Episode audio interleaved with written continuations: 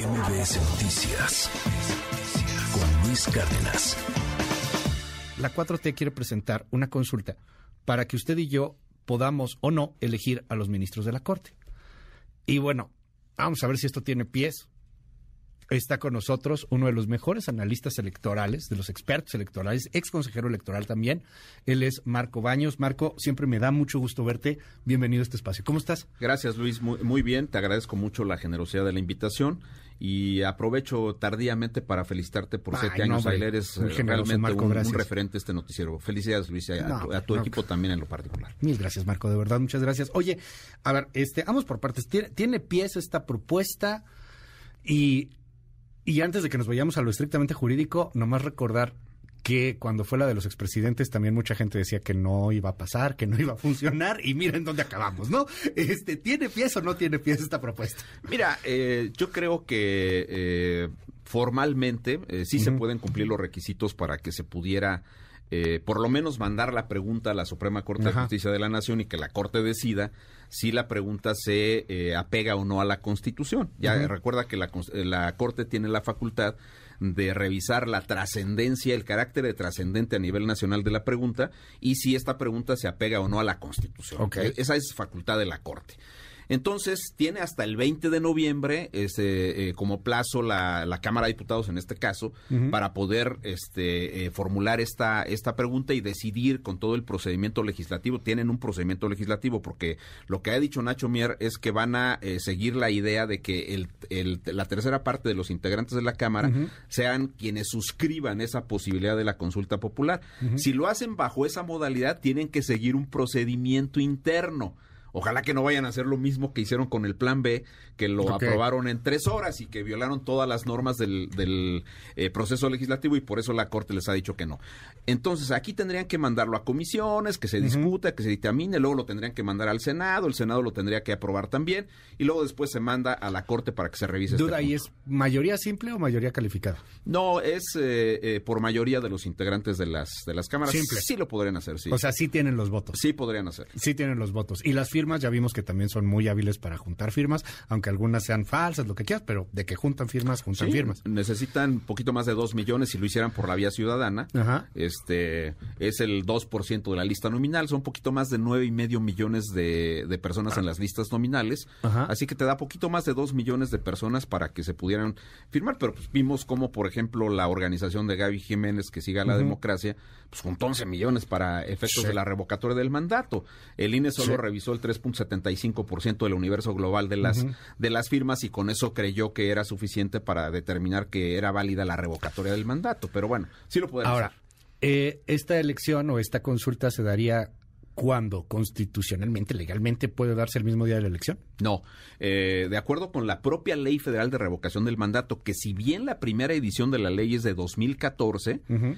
La eh, Ley Federal de Revocación del Mandato se revisó en el 2021. Ujú. Le hicieron modificaciones, le hace la cuarta transformación, le metió mano ya a la ley. Ok. Y eh, se estableció que eh, la fecha para poder tener la, la jornada de votación sería el primer domingo de agosto. En este caso, eh, estamos hablando de poco más de un mes después de la jornada electoral del año que sigue. Para revocación de mandato. Para eh, la consulta o para popular. cualquier consulta popular. Así es. O sea, nunca puede ser con la elección. No, no es con la elección. Ah, ok. Entonces tendría que ser un mes después de la elección presidencial. Sí. Sí, o sea, es en julio, sería en agosto, ¿no? Lo que agosto, decía el primer presidente. domingo de agosto dice la ley. Primer domingo del mes de agosto, es decir, después de la jornada electoral. Entonces, eh, si eh, se aprobase, si se siguiese Ya. todo el procedimiento, pues entonces, despuesito de la jornada presidencial, tendríamos este una eh, jornada de votación que pues evidentemente no va a poder tener el mismo número de las casillas porque vamos a entrar al mismo problema. Otra vez el asunto de si le van a dar recurso o no a, Se ahora al o no. INE renovado de Guadalupe Tadei, si le van a dar o no le van a dar dinero para que pudiera instalar las casillas. La vez pasada, en la consulta de los famosos eh, para la pregunta de si enjuicias o no a los presidentes, el INE instaló poquito más de 57 mil casillas bajo la bronca otra vez de que no tenían presupuesto.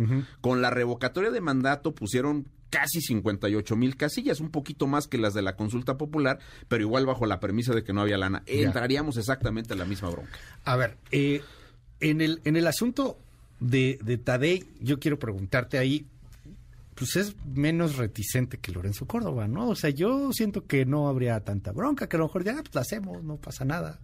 ¿Cómo ves este consejo nuevo? O sea, ayer, por ejemplo, pasó este asunto de las corcholatas, de que no hay bronca, pueden decir y promover de alguna u otra manera el voto. Es ilegal, no deberían de hacerlo, pero no hay sanciones, no hubo percibimiento, no les dijeron nada. A mí me pareció que fue eh, un cambio de criterios de la comisión y creo que hay un tema operativo que sí vale la pena eh, comentar ahí. Cuando salen los cuatro consejeros que recientemente fueron sustituidos, Lorenzo entre ellos por Guadalupe Tadei y otros tres nuevos, los, eh, los tres consejeros nuevos simplemente se agregaron a los huecos que dejaron los consejeros en comisiones, los que se fueron. Así que en la comisión de quejas hay dos nuevos, porque estaba Ciro Murayama y estaba Adriana Favela. Los ¿Cuántos son de ahí? Son tres nada más. En la comisión de quejas. Hay tres y, dos son nuevos. Dos son nuevos. No, pues ya cambió todo. Que son Rita B. López Vences y Arturo Montaño. Montaño que ha sido señalado este, recurrentemente por su cercanía con Adán Augusto López. Entonces, este, eh, esta comisión ha tenido ahí esos detalles. Ayer hubo una, una pues, deliberación más o menos intensa con este tema, pero eh, me parece demasiado rebuscado el argumento de que no, no afectas las elecciones del Estado de México, pues porque se está planteando una reforma al Poder Judicial después de, la, de las elecciones del año, este, 2024. Eh, no, espérame tantito. También el presidente dijo que no se vote por los partidos de la oposición, pero que sí se vote por las candidaturas de Morena. El presidente ha dicho que no votes por los republicanos. y, le dijo a Dina Boluarte que se espuria. O sea, y, fue cuando estaba Lorenzo Córdoba, o sea, ya qué, ¿no? Y yo creo que es un buen momento para que eh, la comisión de quejas se sensibilice, ojalá que lo hagan, de que si no tienen un arbitraje adecuado sobre el desahogo del se les va a salir de las manos. ¿eh? El presidente de la República hace y deshace y lo va a hacer al doble. Ya el presidente no está ocupado con las políticas públicas o no nos hemos dado cuenta. No sé si alguna vez lo estuvo, pero el presidente de la República es el jefe de campaña de Morena, de todas las candidaturas, sean las elecciones del 21, sean las elecciones del 22, sean las elecciones del 23 o las del 24. El presidente es omnipresente. Y la popularidad que tiene López Obrador, que la acreditan todos los ejercicios de cópicos, pues eh, simplemente demuestran que cuando él hace un llamado, acuérdate lo que pasó en el 21, cuando dijo en el caso Nuevo León o en el caso de San Luis Potosí que las tarjetas rosas eran, eran ilegales, sabiendo que las tarjetas eran legales. Bueno, en el caso concreto de Nuevo León se modificó la tendencia de la votación en favor de Samuel este García, que venía creciendo, pero ese fue como eh, la gotita que le dio finalmente un plus para que él pudiera tener una mayoría en las tendencias de la votación de la elección de Nuevo León. Y con el Pollo Gallardo lo mismo, ¿no? Porque aunque habían propuesto lo mismo, este Clara Luz Rodríguez, te acordarás, en Nuevo León también propuso las tarjetas, pero el presidente dijo, no, este es ilegal lo que está haciendo el del PRI. No, y, además, digo, Clara Luz cae por este asunto de, de la del Nexium y Renier y todo este y todo el, tema, pero tienes razón, o sea, a ver, ahí tenías la competencia entre el candidato del PRI y el candidato de MC, Samuel García, Fosfo Fosfo, además de que la campaña pues, era muy alegre, muchas cosas. Este, las declaraciones de López Obrador iban contra el PRI, no contra Fosfo Fosfo. Es correcto. Y eso sí, sí, de alguna manera le, ayudó, claro. Y en el caso de... Y con el pollo gallardo igual. Sí, ahí era el PAN el que estaba eh, pegado. Finalmente eh, logran revertir esa tendencia, ganan eh, estos candidatos y ahora va a ser exactamente lo mismo. Y yo creo que ayer la Comisión de Quejas se equivoca en un detalle. Se equivoca en el hecho de que el presidente al decir no votes por los partidos de la oposición y tienes unas campañas que están en curso, pues esas campañas este, los electores están escuchando, los electores que son seguidores de, de Morena. Claro que el Estado de México tiene una particularidad que eh, es eh, muy interesante. La mayor parte del electorado no vota. Eh, eh, hay un estudio muy interesante que se publicó en la revista Nexos de, este mes, donde eh, se dice, por ejemplo, que el 91% de las casillas instaladas, por ejemplo, en las elecciones del 21, en el 91% el nivel de abstencionismo es mayor que los votos alcanzados por el partido más votado en cada una de esas casillas, casi en la totalidad. de ¿cómo? Sí, si en una en una este casilla un candidato sacó 10 votos, hubo 12 que no votaron. Ah, ¿Sí me explicó? Sí. Entonces el nivel son más los que no votan que los votos que, el que ganó. Entonces, el tema central del, Estado de México, más que de Coahuila, que pareciera estar un poco más definido el tema, en el caso concreto del Estado de México, el problema es ese universo de votantes que son los abstencionistas. Si eh, al final de cuentas las estrategias de Morena o las de eh, el PRI logran meterse en ese público y convencerlo de votar, quién sabe qué vaya a pasar. Ahora dime algo, Marco. Eh, regresando al asunto de la consulta. Eh, llega, llega la consulta, se va a dar para, si es que se da, pero bueno, poniendo el ejemplo para lo que está en la mesa, no se puede dar el día de la elección, eso es súper importante. Pero esta consulta para quitar a los ministros y elegir a los ministros por voto popular se daría un mes después de la elección, de una elección que se siente va a ser extremadamente polarizada, en donde los ánimos van a estar a todo lo que da.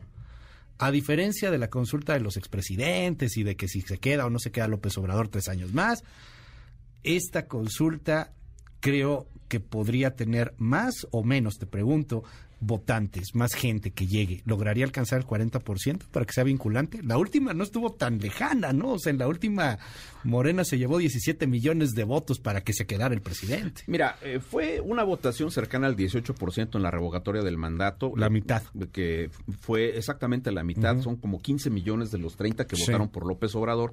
Ahora requerirías 38 millones, primer punto. Segundo lugar, le tendrías que dar lana al INE para que ponga todas las casillas, como 168 mil, 170 mil casillas que INE, tendrías que darle lana para que las pongan. Claro, con Guadalupe todavía a lo mejor las cosas son distintas. Ya lo decías tú. Esa es una, una, una cosa que habría que eh, ver. Segunda eh, cuestión. El presidente de la República ha convertido a la Suprema Corte de Justicia de manera, en mi opinión, en mi opinión, deliberada, un eh, tema eh, que estará eh, en las campañas electorales. Muchos analistas están coincidiendo en el punto. ¿Por qué? Porque fue deliberado que no se cumpliera con el proceso legislativo, se sabía que se podía anular y al anularse vuelves a la, a la corte el enemigo público número uno y es motivo de campaña. Entonces tú vas saliendo de las elecciones y luego dices consulta para reformar el Poder Judicial. No, pues imagínate, este, eh, con un, eh, ahí al presidente lo que menos le importará será el punto de vista del que haya ganado, si es Claudia o es Marcelo o es alguno de otro partido, pues a él le va a importar poco, él va a, va a seguir con el punto porque para él es un tema, este, eh, de campaña. Tiene la desventaja de que lo tendrá que hacer después. Yo en lo personal creo que no va a lograr los 38 millones de votantes, no, no está tan fácil. Hicieron un despliegue impresionante de logística eh, la gente de Morena para la revocatoria del mandato y no les alcanzó. Ahora, son 38 millones de, de, votantes, corrígeme por favor para que lo podamos entender así súper bien. Sí. Pero totales, ¿no? O sea, que votaran por sí y por no para que fuera vinculante. O sea, aquí es donde juega interesante, porque a lo mejor la oposición ahí también, ahora sí llamaría al voto, ¿no?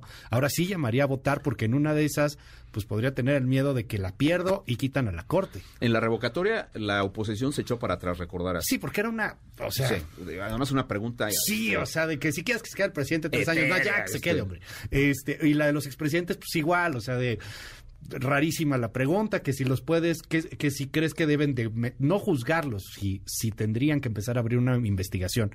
Pero pues, este es la corte. Se ve una tarea titánica meter 38 millones para que logres el 40% de participación y volver vinculante el resultado. Sin embargo, sí tienes ese plus que tú mencionas. Es un tema prioritario para el presidente. Va saliendo de una campaña electoral. Si gana Morena con Claudia, con Marcelo, con quien sea, pues entonces tú tendrás, este, evidentemente, una efervescencia recién vivida que podría arrastrar a la gente. Y sí puede ser que la oposición diga, no, pues vamos a votar para, este, vamos a promover para que no, se, que se diga y aquellos que, digan que sí. Ahora, es, es una, una contradicción este, tremenda de la cuarta transformación que pidas eh, un ahorro, que, que se disminuyan los costos de las elecciones, de la política, y le metas elecciones para todo. ¿Sí me explico? Este, totalmente, pero bueno. ¿No? ¿Qué, qué, qué vamos a hacer como eh, han ocurrido muchos dilemas en los Estados Unidos para la elección de los jueces, de los magistrados?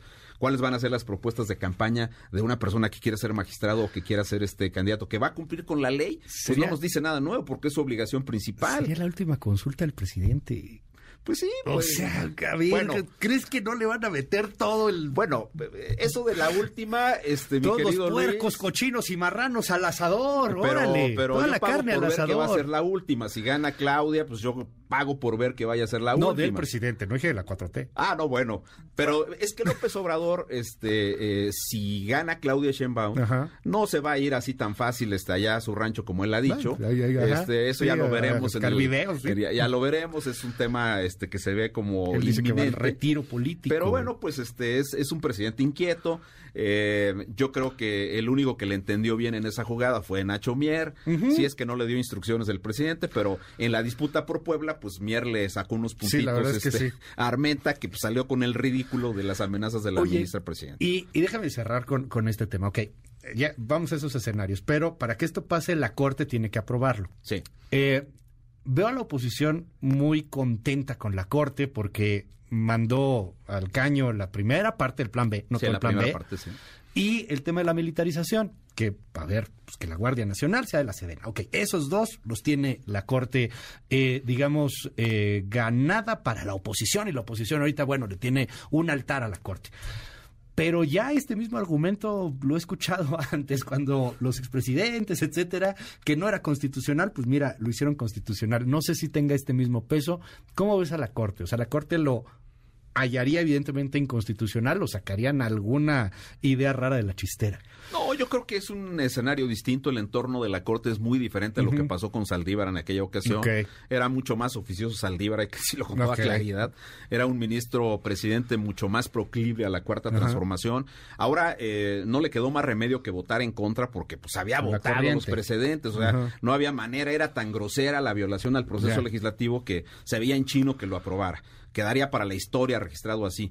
Y yo creo que eh, la ministra presidenta Norma Piña pues ha eh, sido eh, eh, una ministra con una gran dignidad en la conducción de la parte que lleva hasta el momento y eh, ha estado en lo que le corresponde, que es mantener la independencia del Poder. Judicial. Yo creo que es muy distinto. Y aquí sí hay un tema jurídico muy importante, porque la Constitución prohíbe que se sometan a consulta popular temas electorales. Entonces la Corte tendrá que enfrentar el dilema de si la elección de ellos, porque les van a preguntar, oiga, ya dicho en español, oiga, ¿usted quiere irse por la vía de una elección popular? Porque si eh, se aprueba la iniciativa esta de que se eh, elijan por voto popular, pues los vamos a meter a votación y ustedes se tendrían que ir una Sí, vez claro. que ganen los que ganen, ¿no? Pues yo no sé si la Corte este, interprete o no que eso es eh, Pues es materia electoral, ¿no? Y, que- también es de que ellos ya se van, y su ajá, adiós. sí, exactamente. Entonces, pues este, entran muchos temas eh, eh, aquí en juego. Ezra Chabot lo escuché en la mañana contigo. muchas Este, él Sí. decía que, que era eminentemente eh, electoral y Ajá. que eso no, no pasaría en la corte. Vamos a ver, no es un tema, no es un tema sencillo. Yo también creo que no va a pasar, pero este, entre lo que yo creo y lo que haga la corte, pues ya vimos lo que hicieron con la pregunta de los presidentes, que hicieron un galimatías. Nadie, yo sigo sin entender la pregunta, o sea, No, ni o sea. cuál era la consecuencia si hubiera sido vinculante el resultado de una votación que pues por lo menos alcanzó apenas el 7% para fortuna de los mexicanos, porque quién sabe qué hubieran tenido que hacer con, el- con un resultado vinculante en ese tema, ¿no? Marco Baños, mil gracias por estar aquí con nosotros y bueno, pues estamos ahí pendientes en tus redes sociales, en todos lados. Mil gracias, Marco. Gracias, Luis. ¿Cómo te seguimos, por cierto, tu Twitter? Eh, estoy en eh, Twitter nada más, eh, arroba Marco Vanos. mil gracias. mil Gracias, y un saludo muy respetuoso para todo tu auditorio. MBS Noticias con Luis Cárdenas.